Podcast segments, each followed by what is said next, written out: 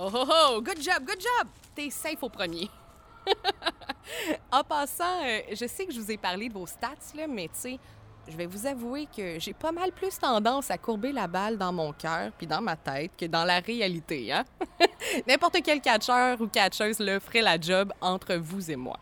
Mais si vous vous le demandez, j'ai vraiment fait partie de la première équipe de baseball mineur féminine du Cap-la-Madeleine il y a de ça une coupe d'années. Oh oui, je te jure que c'est vrai, là. Mais on s'éloigne. Revenons à notre premier but. C'est bien vrai que le soccer aujourd'hui semble pas mal plus populaire comme sport d'été. Mais fut un temps où c'était le baseball qui était le sport numéro un des Capons, puis pas rien que pour les jeunes, pour les adultes aussi. Tout le monde se lançait la balle, peu importe l'âge. On s'en est glissé un mot vite vite pendant le tour industriel, comme quoi qu'on avait une ligue de baseball industriel ici. Toutes les usines avaient son équipe, puis s'affrontaient pour le plus grand des plaisirs des petits puis des grands. Une fois de temps en temps, on avait une équipe d'ailleurs qui venait s'affronter à nos champions de ligue ici au parc Rochefort. Je pense entre autres à celle qu'on surnommait la reine du baseball, Lizzie Murphy. Cette femme-là faisait partie d'une équipe étoile masculine de la région de Boston, puis ils sont venus affronter l'équipe de la St. Maurice Paper dans les années 20. C'était toute qu'une joueuse de premier but, ça l'air. Moi, je vous dis qu'on en prendrait plusieurs des comme ça dans notre équipe étoile. Quatre ans avant que Jackie Robinson se joigne au Royaume de Montréal, il y a eu une équipe d'Afro-Américains qui est venue rendre visite à l'équipe du Cap.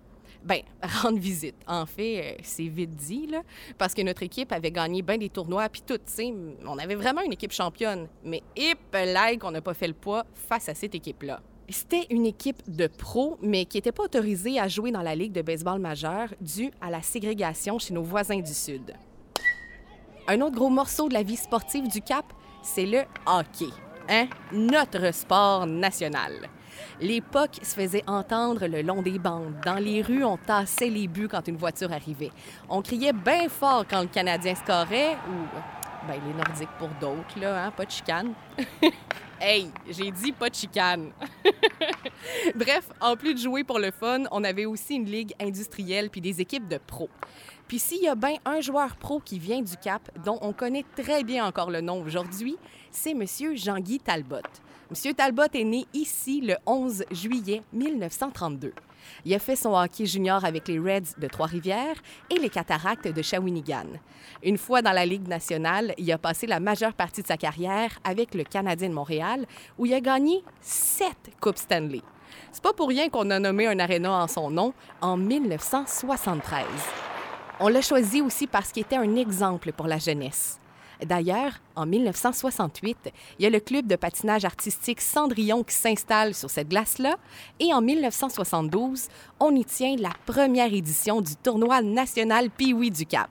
Je pense qu'il n'y a pas un jeune joueur de hockey du Cap qui a jamais joué à ce tournoi-là. C'est une institution pour nous autres.